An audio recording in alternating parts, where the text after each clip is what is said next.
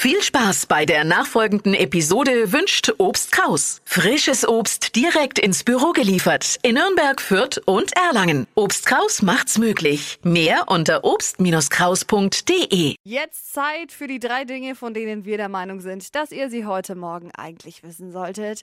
Ein Service der Flo Kerschner Show. Nummer eins. Bundeskanzler Olaf Scholz hat sich jetzt bei der UN-Generalversammlung in New York mit einem Pflaster im Gesicht gezeigt. Oh nein!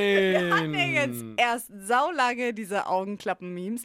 Jetzt hat er eben ein Pflaster im Gesicht. Grund ist übrigens, dass er sich beim Rasieren geschnitten hatte. Also ich dachte, der war wieder joggen. nee, dieses Mal nicht. Erneut irgendwie. Dann würde ich sagen, okay, vielleicht mal die Sportart wechseln.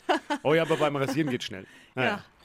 Heute vor 40 Jahren wurde das erste Handy der Welt zugelassen. Ja, ich war dabei, kann mich noch genau erinnern an die Premiere. Er kam von Motorola damals, ähm, hat so 4000 US-Dollar gekostet. Man konnte damit ungefähr eine Stunde telefonieren und nur 30 Telefonnummern im Handy abspeichern. Mehr ging da noch nicht. Mehr habe ich heute nicht.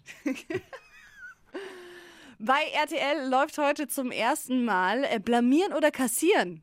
Ah. Kennt man ja eigentlich von TV Total, Ja. war da so eine Rubrik. Und jetzt hat Elton seine eigene Sendung Blamieren oder Kassieren. Da treten dann zwei Promis gegen einen Studiokandidaten Mhm. an.